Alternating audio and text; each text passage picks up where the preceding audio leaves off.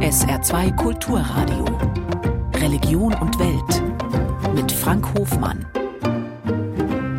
Herzlich willkommen dazu. Die katholische Kirche ist kein einheitliches Konstrukt. Innerhalb der Kirche gibt es unterschiedliche Gruppen und Strömungen. Wir haben kürzlich eine Demonstration gegen Abtreibung erlebt, an der auch der Regensburger Bischof Vorderholzer teilgenommen hat.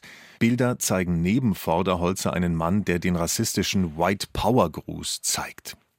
In Zeiten des synodalen Wegs, der Segnung gleichgeschlechtlicher Partnerschaften und einer Liberalisierung des kirchlichen Arbeitsrechts halten offenbar innerkatholische Studentenverbindungen an erzkonservativen Werten fest und da wird diskutiert, ob sich die Verbindung für nicht-katholische Studenten denn öffnen dürfe und wie zu verfahren sei mit Mitgliedern, die aus der Kirche austreten.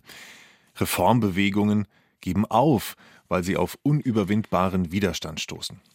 Innerkirchliches strahlt nach außen, ist auch für die zivile Gesellschaft relevant etwa rechte Katholiken, Dunkelkatholiken oder Turbokatholiken, die Parolen zur Rückkehr zu überkommenen Traditionen propagieren und sich dazu mit Vertretern entsprechender politischer Strömungen gemein machen.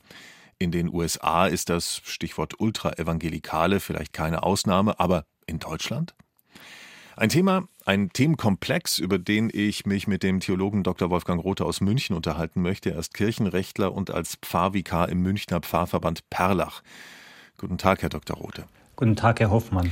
Sie haben sich schon mehrfach gegen Hassrede zur Wehr gesetzt, haben Konflikte mit Vorgesetzten innerhalb der Kirche ausgefochten oder sind noch dabei. Sie haben einem Bischof vorgeworfen, dass er sie missbraucht hat und Sie haben sich als homosexuell geoutet. Wie war das denn damals, als Sie das öffentlich gemacht haben? Hatten Sie da den Eindruck, dass Sie von erzkonservativen oder ultrakonservativen Kräften innerhalb der Kirche unfair behandelt werden? Den Eindruck habe ich immer wieder gehabt und den habe ich nach wie vor. Erst gestern hat jemand zum Beispiel unter einen Twitter-Post von mir geschrieben, ich werde dich umbringen. Und wenn Sie jetzt in Ihre Kirche hineinblicken, wie war es da?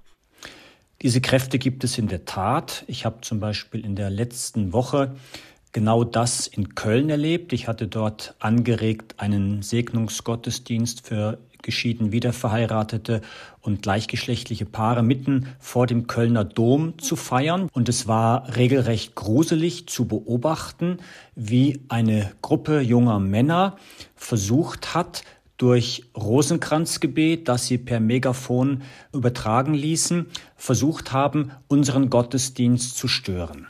Wie schaffen Sie es, als katholischer Priester tätig zu sein, innerhalb einer Organisation, mit der Sie in Teilen offenbar sehr unzufrieden sind und gegen die Sie kämpfen, die aber auch mit Ihnen ja ihre Probleme hat. Ich gebe zu, das ist mitunter ein sehr schmerzhafter Spagat, den ich bewältigen muss. Und die Frage, wie lange ich noch in der Kirche einen Platz habe, die stelle ich mir tagtäglich, die muss ich mir tagtäglich stellen, um einfach nicht den Bezug zur Realität zu verlieren. Denn die konservativen, die rechtsorientierten Kreise innerhalb der Kirche sind sehr laut, sind durchaus stark, aber sind vor allen Dingen im Wachsen begriffen. Das kostet sehr viel Kraft, aber als gläubiger Mensch weiß ich auch, woher ich diese Kraft beziehen kann. Sie haben eben gesagt, es gebe Strömungen, die anschwellen, Kräfte, die an Macht gewinnen. Können Sie die benennen? Das sind Kreise, die es eigentlich schon länger gibt. Ich möchte sie mal beschreiben mit den neuen geistlichen Bewegungen. Das sind alles Gruppierungen, die im Wesentlichen nach dem Zweiten Vatikanischen Konzil entstanden sind. Das Zweite Vatikanische Konzil hatte ja verschiedene Öffnungen innerhalb der katholischen Kirche ermöglicht. Und diese Gruppierungen sind eigentlich von Anfang an eine entgegengesetzte Tendenz gewesen. Sie möchten wieder eine intensivere Glaubensvermittlung, sie möchten klarere Glaubensansagen, sie möchten nicht alles in Frage stellen, sie möchten ein Festhalten an Traditionen. Viele dieser Gruppierungen treten mit dem Anspruch auf, die wahre Kirche, die eigentliche Kirche zu sein und alle anderen Gruppierungen müssten eliminiert werden, müssen aus der Kirche vertrieben werden. Man hört in letzter Zeit sehr häufig das Schlagwort vom Schisma, also von einer Kirchenspaltung, die regelrecht herbeigeredet wird, weil für diese Kreise nichts Besseres passieren kann, als wenn sich die liberalen Kreise von der Kirche trennen würden und somit, um in der Sprache der Bibel zu sprechen, die Spreu vom Weizen getrennt würde. Diese Kreise sind zahlenmäßig relativ stabil, während wir auf der Seite der liberalen Kreise einen Niedergang, einen Rückgang zu verzeichnen haben. Die meisten Kirchenaustritte gehen auf Kosten von Kreisen, die eher liberal sind. Menschen treten also nicht aus, weil zum Beispiel die Kirche nicht konservativ genug ist, sondern weil die Kirche nicht liberal genug ist. Das heißt eben unterm Strich, die konservativen, die rechtsorientierten Gruppierungen innerhalb der Kirche bleiben zwar zahlenmäßig stabil, gewinnen aber prozentual an Gewicht und werden dementsprechend auch mit der Zeit immer lauter. Dass die Menschen in großer Zahl der Kirche den Rücken kehren, scheint also für diese Gruppierungen, von denen Sie sprechen, keine Rolle zu spielen. Das interessiert diese Gruppen überhaupt nicht, weil es ihnen vor allen Dingen um interne Macht geht. Innerhalb dieser Gruppierungen besteht ein straffes Regiment, das im Grunde genau so weiter existiert, wie es in der Kirche früher auch einmal der Fall war. Mit straffer Kontrolle, mit ähm, bestimmten Galionsfiguren, die äh, sakrosankt sind, die verehrt werden, mit Strukturen, die ganz klar unterscheiden, wer etwas zu sagen hat, wer zu gehorchen hat. Und das möchten diese Gruppierungen unbedingt bewahren. Und sie berufen sich dabei sehr häufig auf ein biblisches Wort von Jesus von der kleinen Herde. Das heißt, sie betrachten dieses Bibelwort gleichsam als Bestätigung ihres Weges. Sie meinen, die Kirche muss geradezu schrumpfen, um wieder zu ihrer wahren Identität zurückzufinden. Insofern haben Sie völlig recht.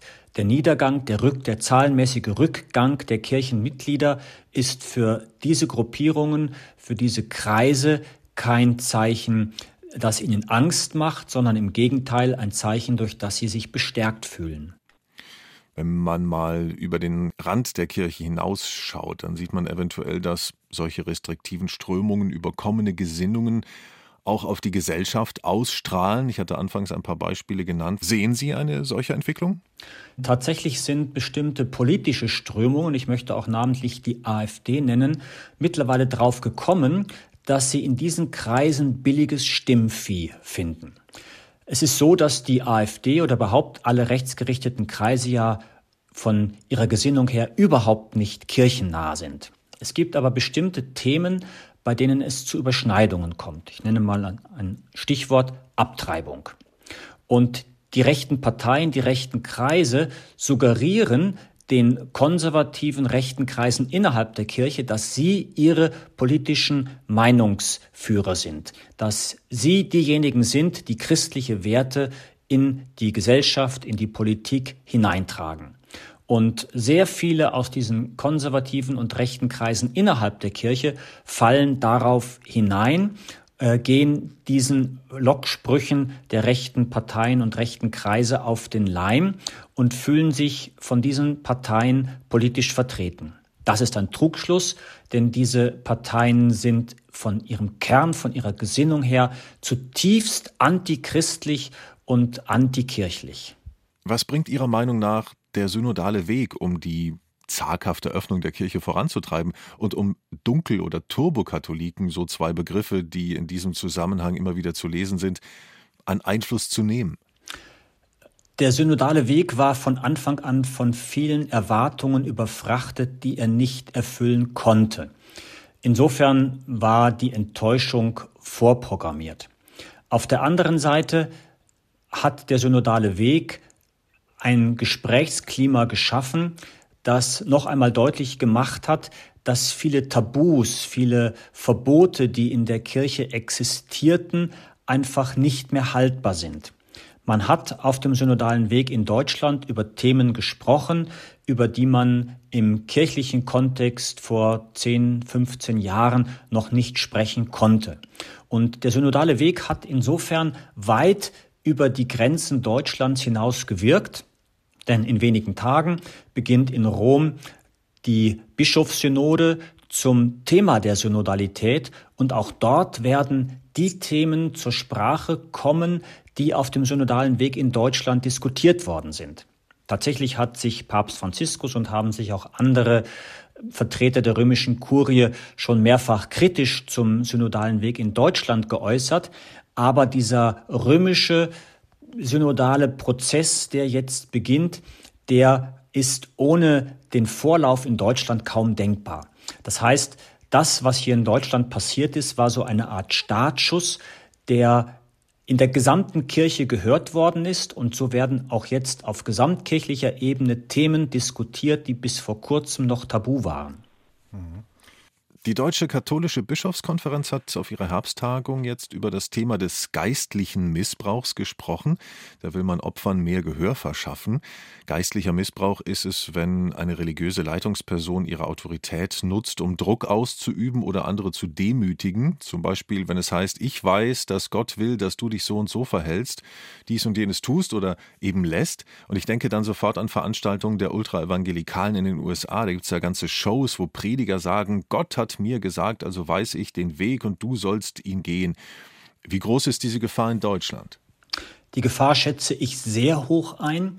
Ich habe mich früher selbst in Kreisen bewegt, in denen geistlicher Missbrauch an der Tagesordnung war. Ich habe auch selbst Erlebnisse gehabt, die ich heute rückblickend dem geistlichen Missbrauch zuordne. Zum Beispiel hat mich einmal ein Priester der einen neuen Orden gegründet hatte, die Diener Jesu und Mariens, eines Abends angerufen und mir gesagt, er sitzt gerade im Beichtstuhl und hatte eine Eingebung von oben, dass ich mich seinem neu gegründeten Orden anschließen soll.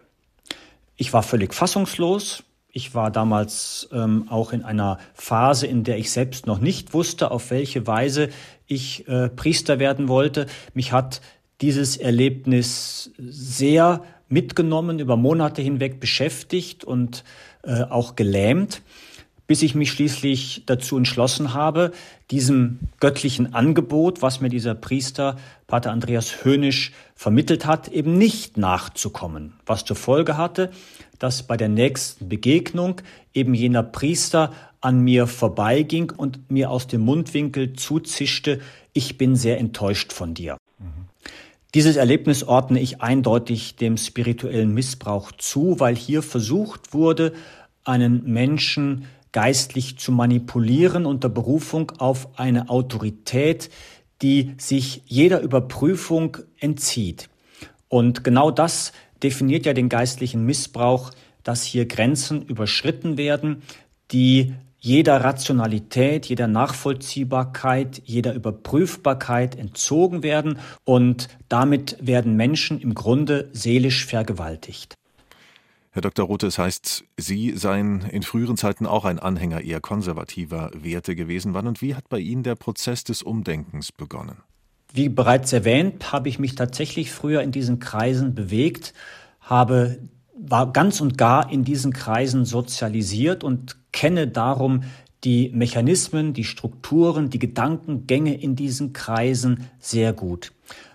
Es war ein langer Weg, ein Prozess, der äh, notwendig war, um aus diesen Kreisen herauszufinden, vor allen Dingen auch ein intellektueller Prozess, weil ich immer wieder an die Grenzen der Überzeugungskraft von dem gestoßen bin, was in diesen Kreisen vertreten wurde, weil ich einfach gemerkt habe, das hält einer Überprüfung nicht stand. Das lässt sich wissenschaftlich, humanwissenschaftlich, theologisch nicht halten.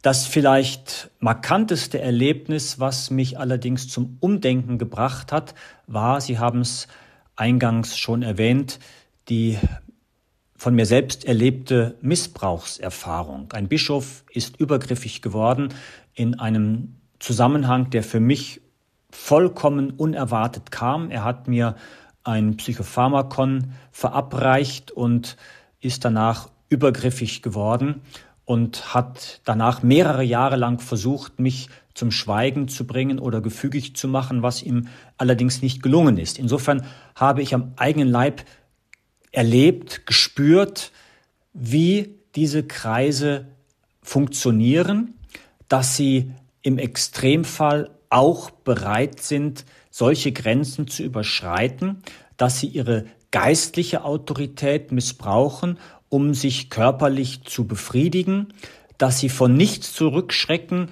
um Opfer unter Druck zu setzen und zum Schweigen zu bringen, dass sie im Grunde ein System etabliert haben, in dem Missbrauch geradezu vorprogrammiert ist. Dr. Wolfgang Rothe, haben Sie vielen Dank für das Gespräch. Ich danke Ihnen, Herr Hoffmann.